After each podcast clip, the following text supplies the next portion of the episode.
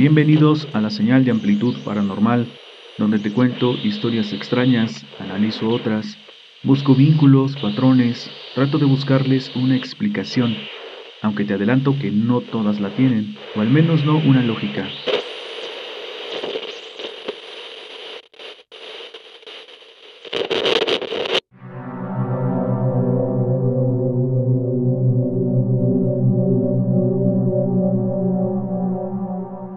Antes de empezar el episodio de esta noche, quiero hacerte una pregunta.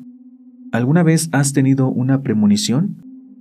¿Has recibido un mensaje de algo que está por suceder o está sucediendo?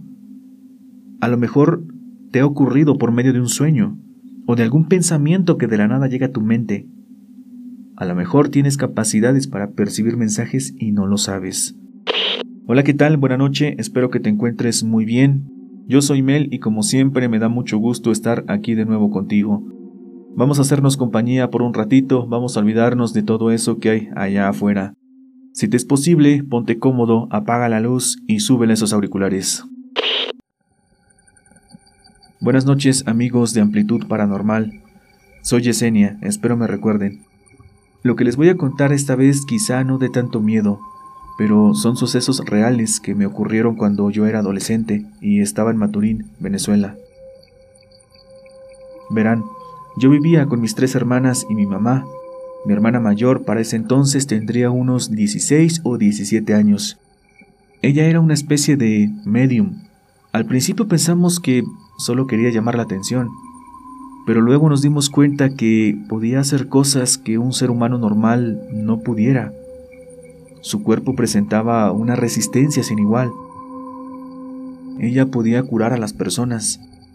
Esto al principio era involuntario, al parecer se le metían unos espíritus, y ellos eran los que en realidad curaban a las personas.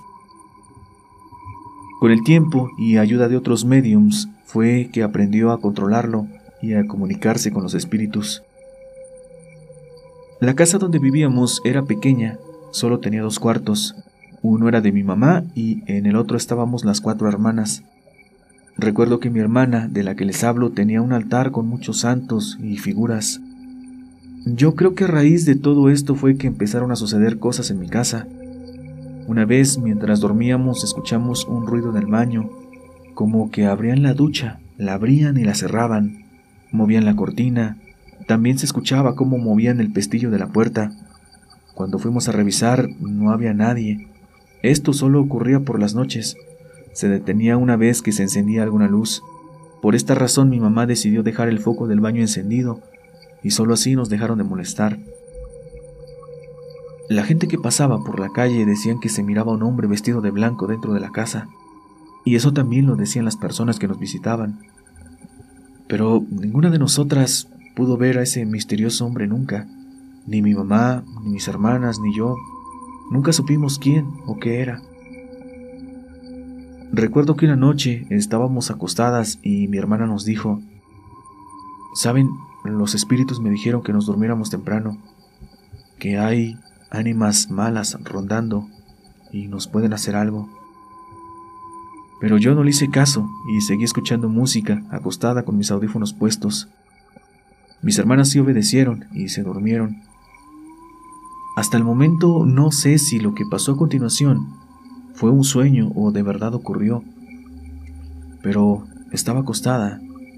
De pronto vi como una mujer entraba a mi cuarto. Era una mujer de vestido negro, cabello largo, blanco, muy alta, tan alta que tuvo que pasar agachada por la puerta. Yo me quedé paralizada del miedo. Cerré mis ojos con fuerza. Sentía la respiración de esa mujer en mi rostro y me decía con una voz horrible que la viera la cara. Recuerdo que lloré mucho y ella solo se burlaba. Apreté mis ojos más fuerte y empecé a rezar todas las oraciones del libro de catecismo.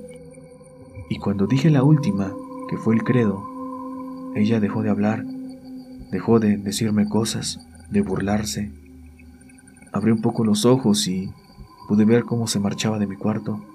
otra vez agachándose para poder pasar por la puerta.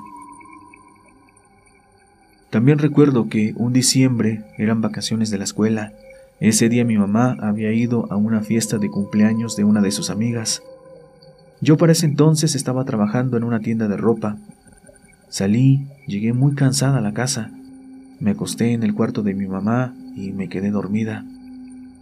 De repente, alguien me dio un golpe en la pierna y me dijo que me parara. Me desperté, fui directo al baño, tomé un recipiente con agua y fui al cuarto donde estaban mis hermanas. El altar se estaba quemando, las llamas llegaban hasta el techo. Mis hermanas estaban en la cama, despiertas, mirando, no reaccionaban, estaban como en trance. Vacié toda el agua sobre el altar y logré apagar el fuego. Hasta el día de hoy sigo haciéndome las mismas preguntas. ¿Quién me golpeó la pierna y me despertó? ¿Quién me dijo que me parara? ¿Y por qué fui al baño y agarré el recipiente con agua? Gracias por leerme y bendiciones para todos. ¿Qué te pareció la historia? ¿Puedes percibir las señales del mundo espiritual? ¿Alguna vez te ha ocurrido algo similar o algo diferente? Te leo en la sección de comentarios. Y por otro lado, ¿qué opinas de la brujería? ¿Crees en ella o eres escéptico al tema? Escuchemos el siguiente relato. Buenas noches a todos en Amplitud Paranormal. Ya tengo algunos meses siguiendo su canal y hoy me he decidido a contar una de tantas historias que hay en mi familia. No sin antes pedir permiso a mi madre, ya que es a ella a quien le ocurrió cuando era niña. Mi madre tendría cerca de ocho años, vivía en una vecindad que ya para ese entonces era antigua. En esa vecindad vivía una señora a quien llamaremos María.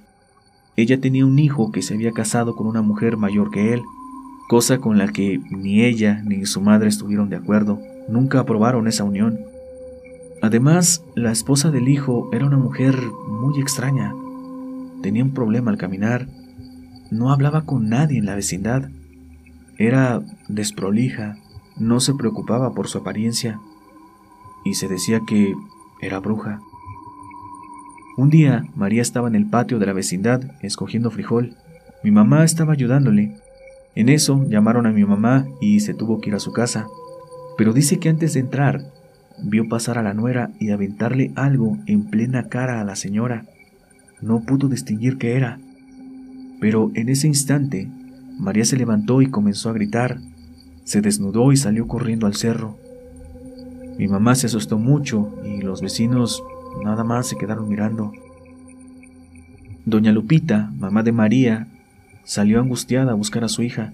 Algunos vecinos le ayudaron, sin embargo, no tuvieron éxito en la búsqueda. Pasó una semana en la que ni un solo día dejaran de buscarla. Cuando por fin la encontraron, María estaba muy sucia con el cabello enmarañado, y no sé si me daría a entender, pero de alguna manera tenía las pantorrillas pegadas a los muslos anteriores. Hablaba incoherencias y tenía la mirada perdida.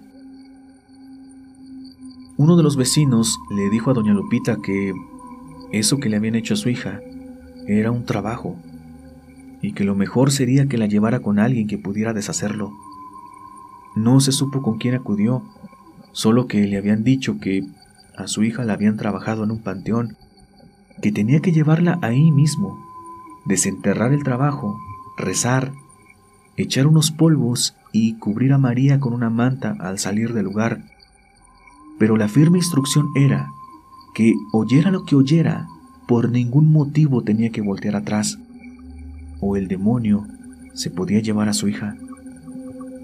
Contaba doña Lupita que así lo hizo y que al salir del panteón oía el trote de un caballo siguiéndola y de pronto sintió su respiración en el cuello, pero que el miedo de perder a su hija fue más fuerte.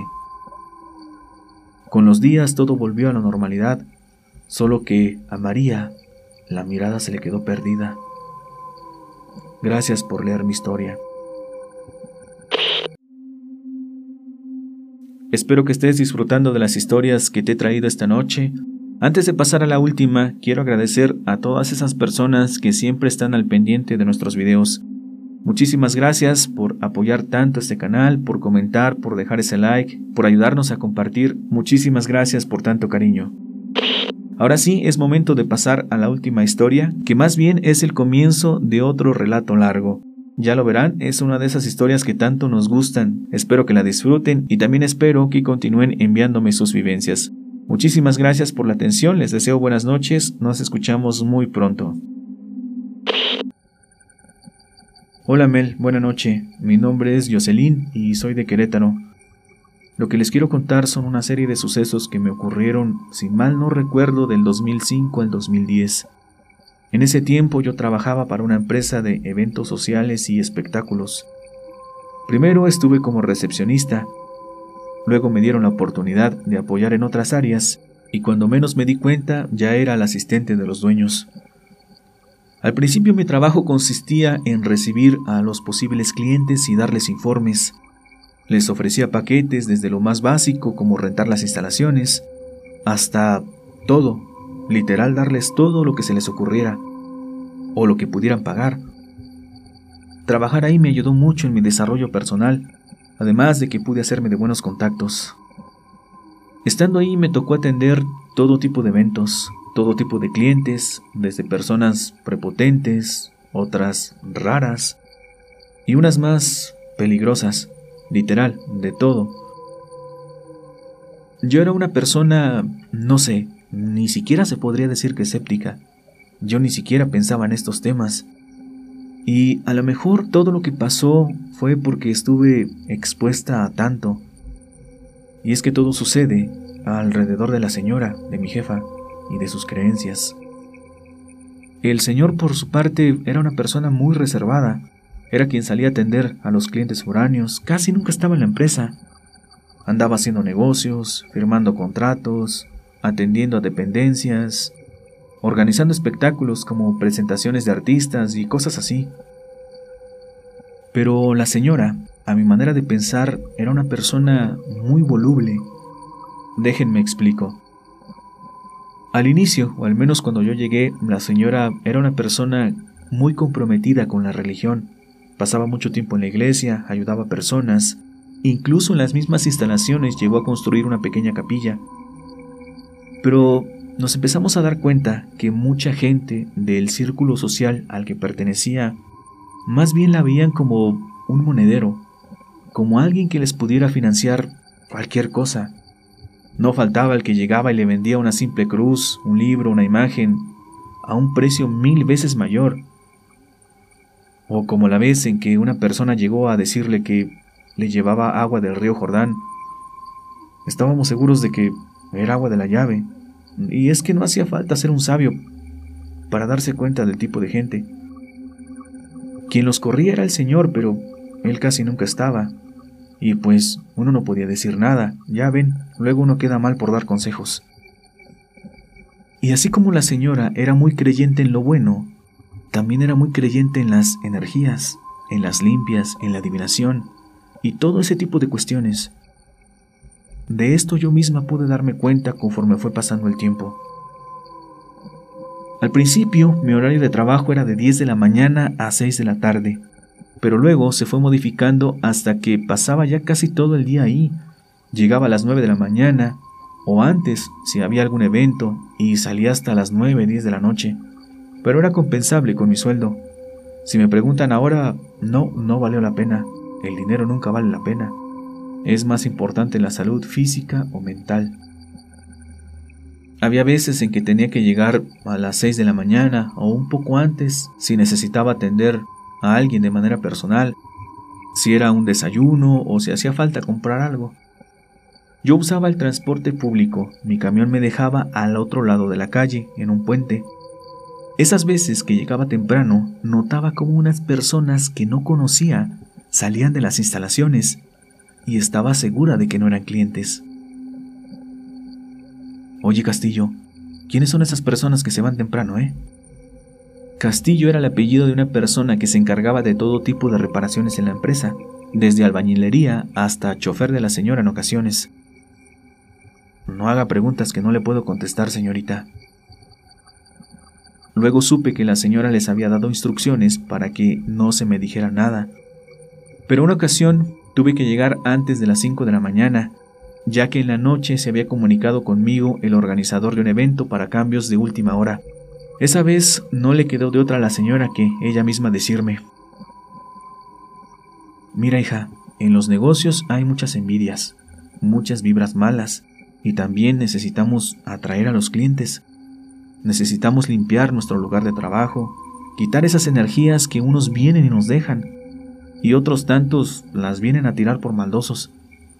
Las personas que has visto, hija, vienen a ayudarme, no son malas, hacen oración y limpian la empresa. Le dije que estaba bien, que yo seguiría haciendo mi trabajo, y me dijo que cierto día iría a hacerse una limpia, que me podría llevar. Yo le dije que muchas gracias, pero no, para ser honesta, esas cosas nunca me han gustado. Hasta cierto punto me dan miedo. Y luego, con el paso del tiempo, eso lo veía de lo más normal. Mientras no se metieran conmigo, ¿qué podría ser yo? Solo era una empleada más. El personal de la empresa empezó a reportar sucesos extraños. El primero en ver algo fue uno de los de limpieza. Un día llegó corriendo a la oficina dijo que había encerrado a una persona en la bodega, que alguien ajeno había entrado a las instalaciones. Contó que estaba lavando la alfombra del salón grande con la máquina, cuando a lo lejos vio una persona asomarse detrás de la puerta de acceso. Pensó que se trataba de su compañero, pero recordó que él estaba limpiando una de las cocinas. Además, las características físicas le decían que no era alguien conocido. Dice que le gritó y le preguntó que qué estaba haciendo ahí, que quién era, pero no le respondió. Entonces fue tras él y alcanzó a ver cómo entraba a una bodega. Como él traía llaves, lo que se le ocurrió fue cerrar la puerta. Esa bodega tenía un único acceso y era de esas puertas metálicas pesadas, como las de antes. Quien estuviera ahí no tenía cómo salir. Le pregunté a mi jefa si le llamaba a la policía, pero ella muy tranquila me dijo que no, que estaba segura que solo habían visto mal.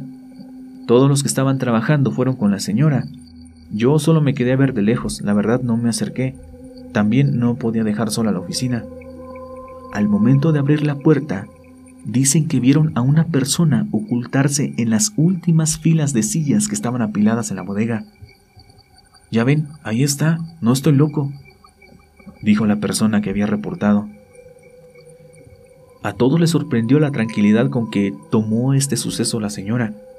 De entrada, no quiso que llamara a la policía. Luego, a pesar de que ella misma vio lo que les acabo de contar, solo dijo que no era nada, que todos habían visto mal.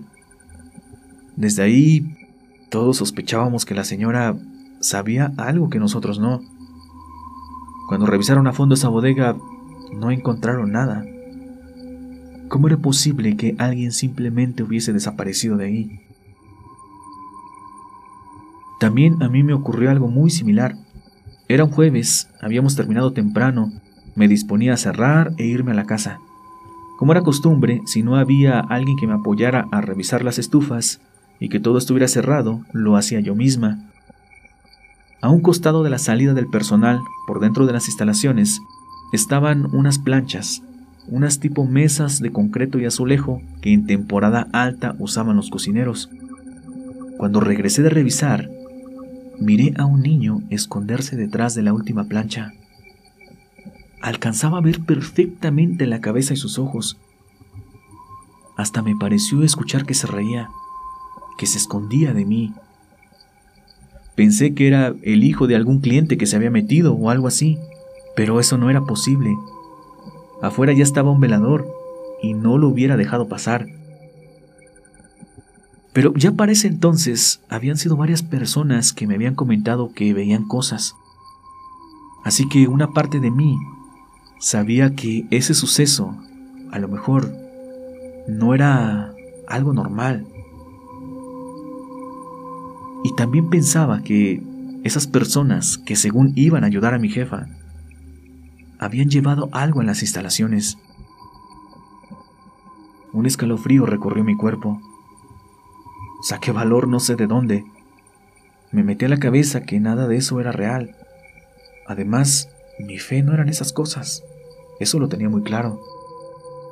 Empecé a recitar para mis adentros un canto que había aprendido en la iglesia. Les puedo asegurar que, antes de que cruzara la puerta, a mi lado izquierdo, se materializó la figura de una persona pequeña. No les puedo decir si si era un niño o qué. No volteé. Cerré y me fui. Uno de los veladores había estado en la empresa desde que se fundó. Era un señor más o menos grande. Esa misma vez que me pasó, le pregunté si no tenía miedo a lo que se decía. Él muy tranquilo me respondió que no, que ya estaba acostumbrado. Había veces en que la señora, la dueña, llegaba tarde a la oficina, después de mediodía, o en otras que solo llegaba a la hora de cerrar y me preguntaba cómo había ido el día. Pero una ocasión se esperó hasta que yo cerrara y me dijo que me llevaría a mi casa, lo cual era más que raro. En realidad lo que quería era pedirme un favor. Me dijo que cada cierto tiempo tenía que ir a curarse a un lugar especial. Ella quería que el fin de semana la acompañara a ese lugar que se localizaba en el estado vecino. Solo quería que le ayudara a manejar de regreso, porque después de su consulta dijo que no era conveniente que ella lo hiciera. Siempre me acompaña a Castillo, pero esta vez tiene que ir a su tierra natal, por eso te pido el favor, hija, échame la mano, no seas malita. A pesar de que yo no tenía automóvil propio en ese entonces, sí sabía manejar y tenía licencia. Me había enseñado mi papá y la señora ya se había dado cuenta porque en varias ocasiones había tomado un vehículo de la empresa para salir a comprar algo de emergencia o para mover parte del mobiliario de un salón a otro. Ese sábado por la noche me mandó muy temprano a dormir. Me dijo que pasaba por mí a las 3 de la mañana, que llevara ropa cómoda porque era un viaje largo. Después de más de tres horas, salimos de la carretera federal y otra hora hacia adentro. El lugar creo que ni siquiera era un pueblo, eran unas casitas a mitad de la nada. En una de esas en la última, ahí era donde íbamos. No espero que me crean esto que les voy a contar. Al principio ni mi familia lo hizo. A ellos les tuve que dar otro contexto. Tuve que contarles cosas que he omitido aquí para no causarte problemas. Pero en ese lugar estaban un par de camionetas de lujo. Y justo cuando nosotros llegamos, de un cuartito que apenas estaba medio armado, de uno que salían vapores o humo, no sé de qué. Salió una persona con un rostro que me pareció muy familiar. A esa persona lo ayudaban a mantenerse de pie, quienes supongo eran sus guardaespaldas. Tardé en reconocerlo porque no tenía maquillaje. Se trataba de un artista muy famoso de esos años. Y yo ya había escuchado en esos programas de chismes que ponía la señora en la oficina que estaba enfermo y de verdad que sí se miraba mal. Lo miré a los ojos y él supo que lo reconocí. Yo obviamente era una persona X para él, pero luego entendí que pude ocasionarle un problema si lo contaba. Uno de sus guaruras me miró y regresó al cuarto de donde había salido. Unos diez minutos después llamaron a mi jefa, quien parecía ser muy conocida por las personas de ese lugar. Después de algo así como una hora salió y sí, se miraba agotada, como si hubiera estado en un sauna, hasta pálida se veía. Me pidió que sacara una cobija que llevaba en la cajuela y se enredó. Sacó un lonche y comió algo. Empecé a manejar y ella se quedó acostada en la fila de asientos de atrás. La señora iba murmurando cosas. Le pregunté si estaba bien o necesitaba algo. Me dijo que no, que estaba bien, que continuara el camino. Un par de horas después me pidió que nos detuviéramos, puse las intermitentes y bajé la velocidad, hasta detener totalmente el vehículo. No había ni una señal de algún otro auto en esa carretera. Solo nos detuvimos para estirarnos un poco y para que la señora le diera vueltas a un asunto que me lo pudo decir directamente. Me dijo que donde habíamos ido apreciaban mucho la discreción, que ella sabía lo que yo había visto que por favor no le contara a nadie, que ella me iba a compensar muy bien. Le dije que no era necesario, que era parte de mi trabajo, y así quedó.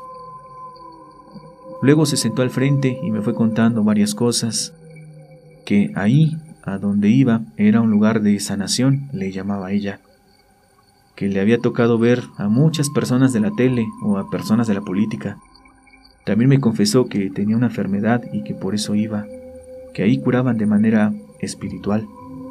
Ni siquiera tenía que decirlo, ya la conocía y sabía qué cosas frecuentaba ella. Mi jefa poco a poco se fue metiendo más en esos asuntos. Cada vez iba gente más y más rara a verla.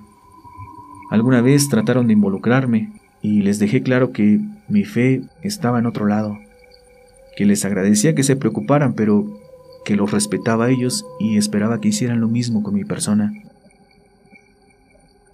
Fue precisamente Castillo, una vez que se había tomado un par de cervezas, que dijo cosas que no debía.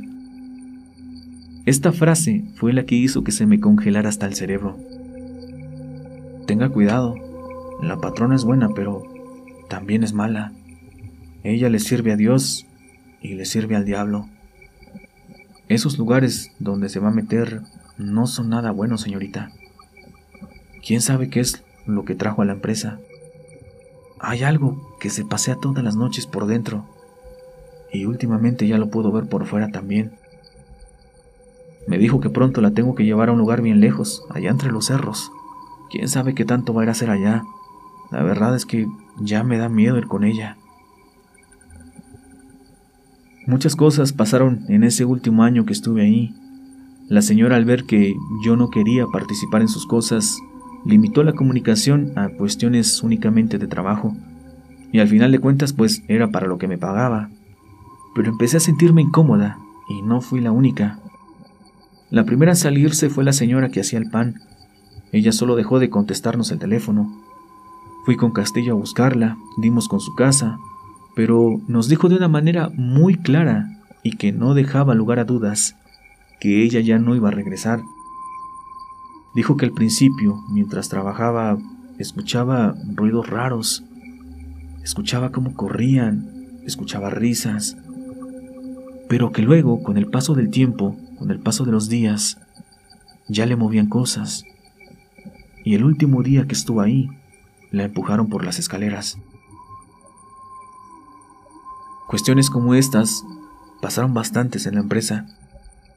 Hablé con mi familia, les dije que ya no quería trabajar ahí. No estaba de acuerdo con la ideología de la señora. Ya no estaba a gusto. Cada vez me sentía más incómoda. Después de cinco años dejé mi trabajo la señora trató de convencerme con un mejor sueldo, con regalos, pero no era lo que yo quería. Incluso unos meses después me buscó, pero mi respuesta siempre fue la misma. Antes de irme capacité a una persona de su familia que se quedó en mi lugar. Yo seguí teniendo contacto con las demás personas que trabajaban ahí. Todas, sin falta, una a una dejaron el trabajo.